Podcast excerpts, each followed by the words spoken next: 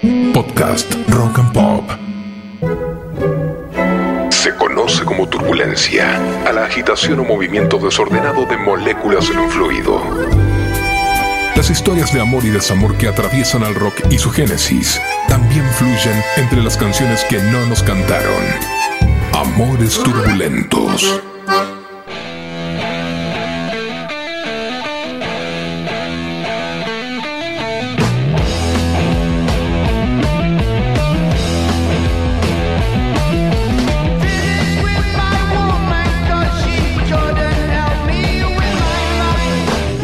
Rachel Levy nace en Brixton el 9 de octubre de 1952. Hija del denominado Al Capone del pop, el hombre manejaba bandas como la Electric Light Orchestra, The Animals o a los mismísimos Black Sabbath. Sabía que cayera donde cayera, su vida siempre tendría una gran red para sostenerla.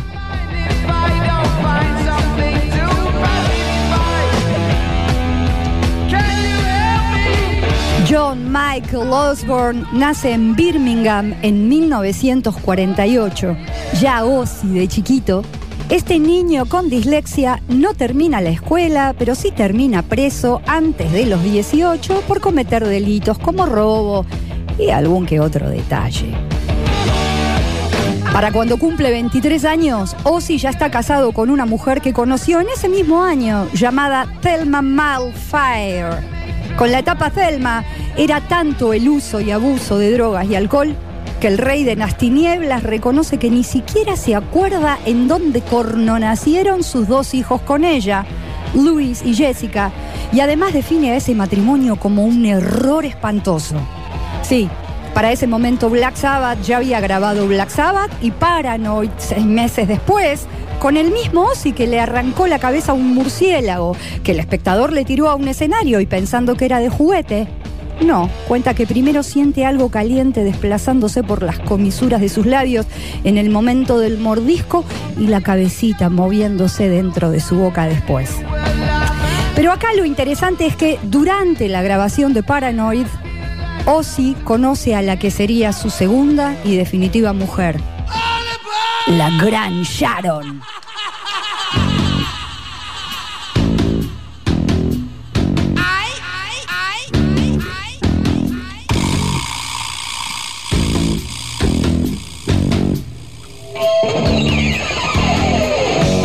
Ozzy vuelve a casarse en 1992.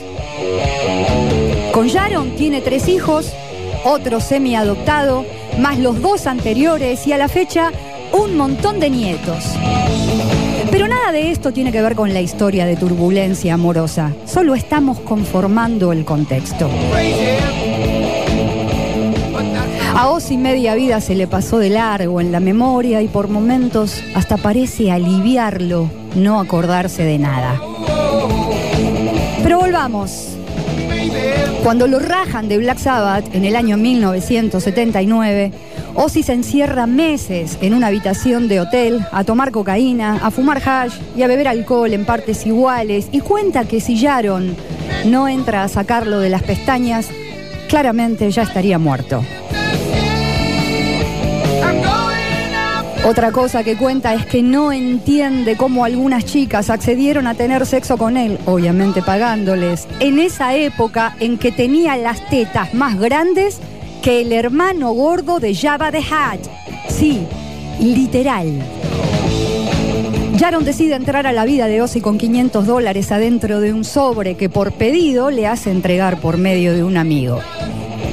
Ozzy invierte los 500 dólares en una bolsa de cocaína. Jaron vuelve al otro día y lo encuentra tirado en el piso sobre un tremendo charco de pis. Si querés que sea tu manager, levántate.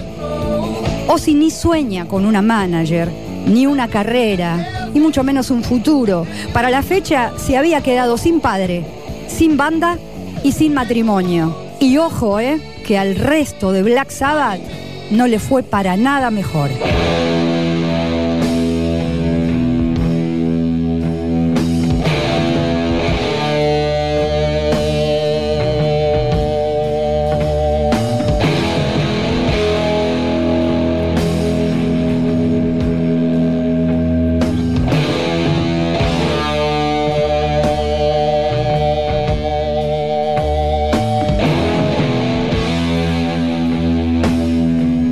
Después de 30 años de casados, las anécdotas de la pareja parecen no tener fin, como aquella noche en el año 1989, un Ozzy en un absurdo estado de ebriedad y en ropa interior mientras hablaba en tercera persona, le comunicó a Sharon. Hemos tomado una decisión. Ella consultó, ¿cuál es esa decisión? Y él de manera textual le responde, Lo sentimos mucho, pero vas a tener que morir y no hay otra opción. acto seguido, intento de estrangulamiento, policía, detención, juicio por tentativa de homicidio que luego no prosperó, reconciliación y damas y caballeros, ahí vamos de nuevo otra vez.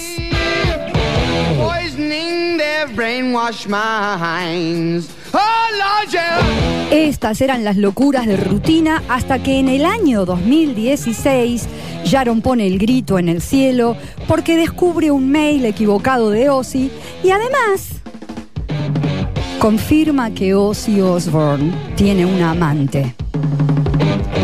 Y dos. Y tres. Y seis. En diferentes países del mundo. Una rusa adolescente, una masajista en Inglaterra, otra masajista en su propia casa de Los Ángeles, la cocinera de la misma casa. Y la lista sigue hasta que explota y lo manda a la mierda tanto que el hombre desaparece hasta de sus propios hijos, tomándose el primer vuelo que sale para Europa y refugiándose en sus antiguos amigos ingleses. No solo dice que el príncipe de las tinieblas no va a volver, sino que no lo va a dejar pisar la casa nunca más. De hecho, la furia nace verdaderamente cuando además de los mails, Sharon descubre que Ozzy, un pavote que ni siquiera sabe manejar, está por comprar tres Ferraris. ¿Y para qué?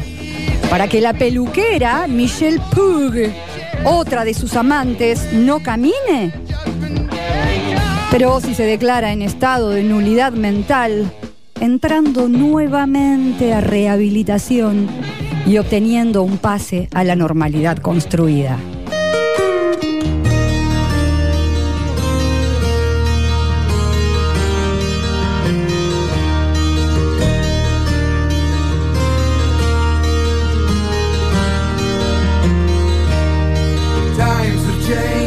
Sharon descubre que lo único que Ozzy hace es tratar de tapar un enorme vacío interior. Tan enorme que se lo chupó y lo erradicó de su propia vida. El amor que lleva ella puesto es afín a los años de reconstrucción de una vida caída y perdida y abandonada en una habitación de hotel como el día que lo conoció. Los Osborne son una empresa en sí misma. No conformes con la serie que los inmortalizó como familia disfuncional en la pantalla de MTV, confirman que el año que viene sale la verdadera biopic de ellos con la aclaración de Sharon que dice, si Bohemian Rhapsody llegó a toda una generación nueva, la nuestra va a ser enorme y brillante. Va a estar segmentada y va a abarcar desde 1979 hasta 1996. Notarán que el episodio de las amantes no va a entrar, ya que va a ser una historia fuerte y para un público adulto.